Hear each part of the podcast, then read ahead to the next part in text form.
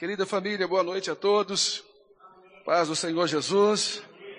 E alguém feliz aí, não? E alguém é feliz? Uma coisa diferente da outra, né, gente? Romanos capítulo 10, vamos aos versículos 9 e 10, por gentileza. A saber se com a tua boca confessares ao Senhor Jesus, e em teu coração creres que Deus o ressuscitou dentre os mortos, serás. Então, para ser salvo, para ser salvo tem uma condição. Qual que é a condição? A saber se com a tua boca confessares. Então Paulo está dizendo que uma das condições para ser salvo é a confissão do que? Dos pecados. Não é isso? Vê o versículo 10, por gentileza. Paulo escrevendo aos Romanos.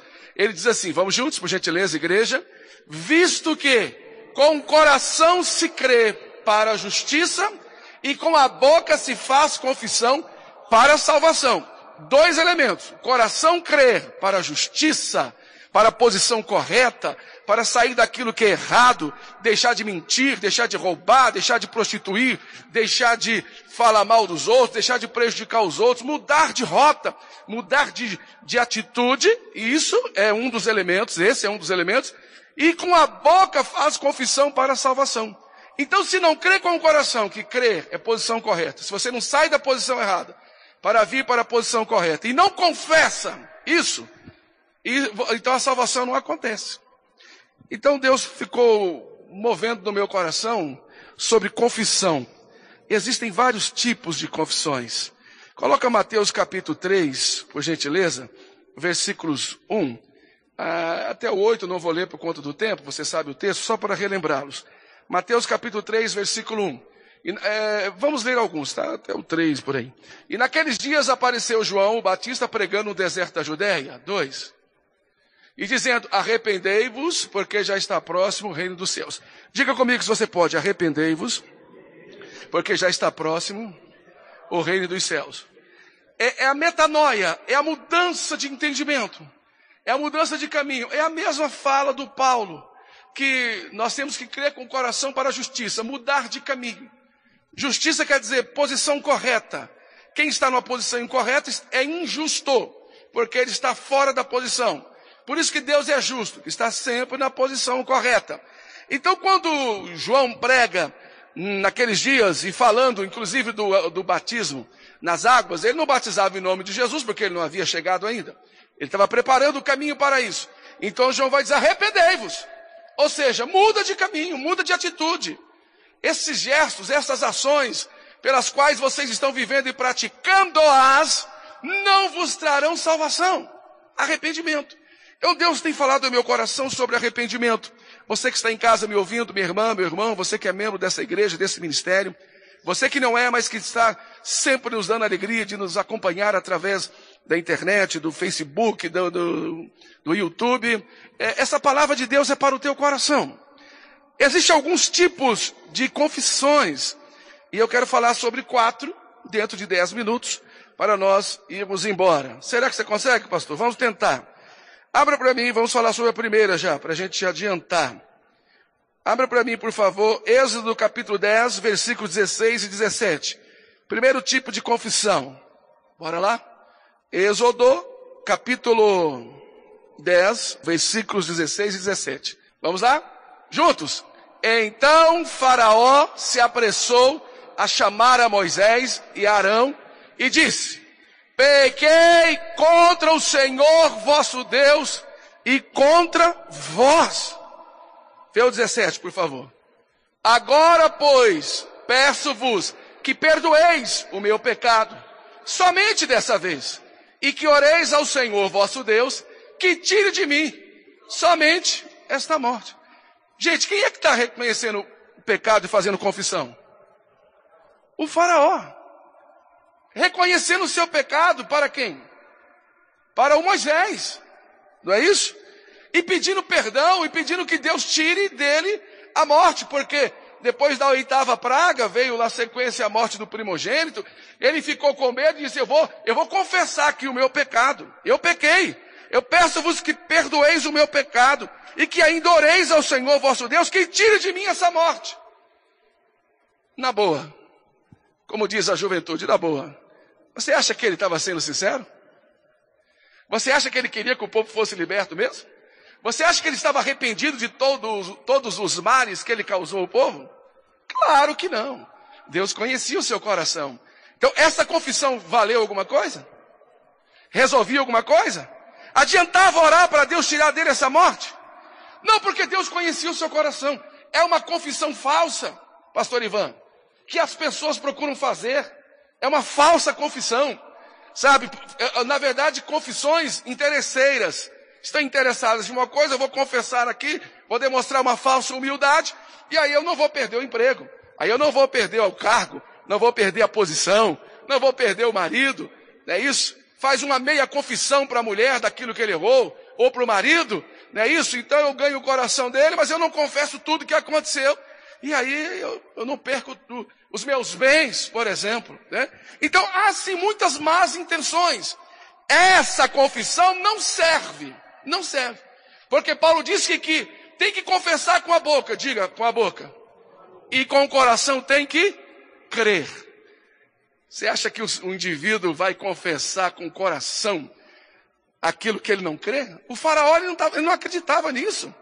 Ele nem reconhecia o Deus como, como sendo Deus, ele era o Deus. Você acha que ele, ele estava com o coração acreditando? Claro que não.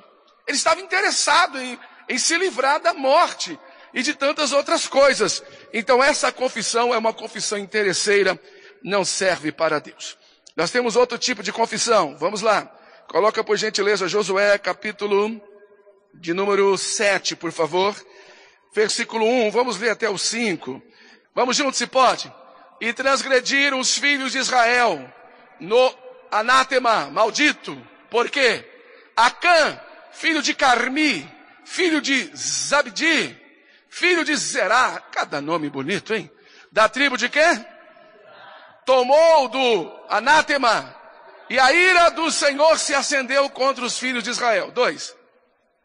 Enviando, pois, Josué de Jericó, alguns homens a Ai, aí a cidade, que está junto a Bet-Aven, do lado do oriente de Betel, falou-lhes dizendo, subi e espiai a terra. Subiram, pois aqueles homens e espiaram a Ai, três. E voltaram a Josué e disseram-lhe, não suba todo o povo, suba um, dois mil ou três mil homens, a ferir a Ai, não fatigueis ali a todo o povo, porque poucos são. Quatro. Assim subiram lá do povo uns três mil homens, os quais fugiram diante dos homens de Ai. Cinco. E a gente encerra. Tem mais. Você lê em casa depois. E os homens de Ai feriram deles uns trinta e seis. E os perseguiram desde a porta até Sebarim. E os feriram na descida. E o coração do povo se derreteu e se tornou como água. Lá estava um homem em maldição. Está escrito, anátema, maldito. Lá estava um homem que, se você continuar lendo, você vai ver a confissão dele nos versículos seguintes. Ele escondeu os bens que Deus queria destruir. Ele pegou para si e guardou dentro da sua tenda. E os homens de Deus que lá estavam, como Moisés e Josué e outros, disseram, mas tem alguma coisa errada aqui. Vamos procurar saber. E quando esse homem Acã viu que não tinha jeito, que o cerco estava fechado, que a situação estava ficando difícil e que não tinha jeito, ele confessou. Pergunta que eu faço a vocês: essa foi uma confissão voluntária? Sim ou não? Ele só confessou porque descobriram. Tem gente que é assim, ele vai negando, vai negando, vai negando, enquanto ele puder negar, ele nega, ele vai mentindo, quando vê que não tem jeito, é, pastor, eu realmente eu fiz mesmo. Gente, mas por que, que deixou ir para a justiça? Por que, que deixou atrapalhar, estragar famílias? Por que, que deixou destruir ministérios? Por que, que deixou tantas coisas acontecer? Por que, que não foi? Não confessou para a salvação? Ele confessou agora, depois que todo mundo ficou sabendo, que não tem mais jeito. Aí, então essa confissão não é a confissão verdadeira. Não é a confissão de perdão de pecados. Não é a posição de alguém que está na condição correta, que está querendo mudar de atitude. Não! É uma falsa confissão, já que não tem jeito, agora eu vou confessar. Aquele velho ditado que, que tem por aí, né? Eu devo e não nego, pago enquanto puder. Isso aí na boca dos melhores. Na boca desse aqui, do Acan, sabe como é que é? Eu devo e não pago. Nego enquanto puder. É o contrário. Ele vai negando enquanto puder. Quando não tiver jeito, aí ele confessa. Por quê? Porque não teve jeito, todo mundo descobriu. Mas essa não é a confissão que traz cura. Essa não é a confissão que traz perdão de pecados. Você que está me ouvindo, o Espírito de Deus está falando ao meu e ao teu coração nessa noite. Esta palavra vem do coração de Deus. Se porventura o Espírito de Deus está falando com você, é melhor você confessar a Deus para receber perdão de pecados, mudar de atitude para ter a salvação, confessar, não é isso? Para que possa ter uma cura. Tiago vai dizer para nós que nós devemos confessar as nossas culpas uns aos outros para que sareis. Então, de repente você já confessou a Deus, tudo bem, está perdoado. Eu não tenho condições de perdoar nenhum de vocês. O sistema romano imprimiu no mundo um confessionário. A pessoa vai lá, dita que aconteceu para o padre, para o líder, e ele diz: Você vai rezar tantas orações de Pai Nosso, de Ave Maria, de quem lá que seja, e você está perdoado. Não. Isso é uma forma de, de, amenizar a culpa. Mas o perdão não é o padre, não é o pastor, não é o rabino, né, não é o líder quem dá. Quem dá o bispo, o apóstolo, sei lá quem for. O perdão quem dá é quem? Deus. Nós direcionamos as pessoas quando as ouvimos no gabinete, no confessionário. Nós direcionamos-as a se curvarem diante de Deus e serem fiéis e serem sinceras diante do Senhor, para que possa com o coração crer e com a boca confessar, para que sejam salvas. Porque senão ela confessa e não está salva, porque o coração não creu. Ô gente, deixa eu perguntar uma coisa para vocês aqui. Me ajuda aí, querida família aqui. Vocês estão em casa, não podem responder, mas quem está aqui sim. Será que é possível, queridas irmãs, queridos irmãos, obreiros, será que é possível alguém não crer naquilo que ele mesmo fala? Sim ou não? Será que é possível alguém falar alguma coisa que nem ele acredita? Pregar em alguma coisa que nem ele acredita? É possível, sim ou não? Claro que é possível. Cuidado, porque de repente eu e você estamos professando coisas que nem nós acreditamos. Porque aquilo ainda não entrou no nosso coração. Aquilo ainda não gerou a mudança necessária. Só confessamos com a boca, mas o coração está longe. Os nossos atos estão sendo praticados como atos de injustiça de alguém fora da posição. A gente não crê, mas a gente fala porque a igreja pede, porque aprendemos assim, a religião ensinou, o ministério funciona assim, e se eu não falar vai ficar ruim, mas eu não acredito nisso. Não, gente, não faça isso, estamos perdendo tempo. É uma confissão que não gera resultado. A verdadeira confissão é essa que você crê com o coração e confessa com a boca e a salvação te alcança para a glória de Deus. Agora vamos falar de outra. Mateus 27, 3 e 4, para a gente encerrar. Diz assim, vamos juntos? Então Judas, o que o traía, vendo que fora condenado, trouxe arrependido as 30 moedas de prata aos principais dos sacerdotes e aos anciãos. 4. Dizendo, pequei, traindo sangue inocente. Eles, porém, disseram, que nos importa? Isso é problema seu, que se lasca para lá. Ué. Na hora que precisava confessar, está na posição correta, crer com o coração no Filho de Deus, não creu. Desacreditou, traiu, enganou, feriu. E agora ele era o Filho de Deus e ele ficou sabendo que de fato era. Com o dinheiro que o vendeu, foi lá levar os sacerdotes. Me perdoe, eu pequei. Essa confissão já não resolve mais. Olha aí, ele disse: Eu pequei traindo sangue inocente. Isso é problema seu. Pensa antes de agir. Por isso que nós temos que tomar cuidado com a confissão da boca para fora, não resolve. Essa já não resolvia, porque o coração não estava nisso, ele não tinha acreditado em Jesus, o Filho de Deus. Sabe, irmãos, isso é muito triste. Tem um texto que mexe muito, pastor Isa, com o meu coração, Tiago, que quando Jesus foi crucificado, Marcos vai dizer que um centurião colocou a mão na cabeça e disse: Fizemos besteira. Ele era o filho de Deus e nós o crucificamos. Não adianta mais, meu irmão. Não adianta mais. Precipitou, perdeu a oportunidade, três anos e meio com ele. Perdeu a oportunidade de ser, de servi-lo, de se arrepender, de confessar os seus pecados, é, para alcançar a salvação. mudar de atitude. Tem gente que está na igreja há 10 anos, há 15, há 20 anos. Estão perdendo a oportunidade de crer com o coração e de confessar com a boca. Não basta vir a esse microfone e confessar com a boca se as atitudes são diferentes daquilo que está sendo confessado, se o coração não crer. O companheiro William me falou, fiquei tão feliz hoje quando vi alguém falando bem de um outro companheiro. Olha que coisa boa, isso é maravilhoso. Não é apenas palavras, são gestos, são ações, são atitudes. Então essa confissão de Judas, esse remorso que muita gente tem. Irmãos, eu tenho feito velórios aos montões ao longo dos meus 35 anos de ministério. Comecei cedo. Pastor Domingo, o senhor também. E tive o, a triste e lamentável situação de ter que fazer o velório do meu pai segunda-feira passada. Momento muito difícil, mas eu sabia que ele haveria de chegar um dia. Tanto é que eu me preparei 30 anos para isso. Todo velório que eu ia, eu dizia, eu tenho que me preparar porque um dia vai chegar o do meu pai, da minha mãe, eu tenho que fazer. Sou pastor. E, e assim eu fiz. Com muita dor no coração. Mas precisei fazer.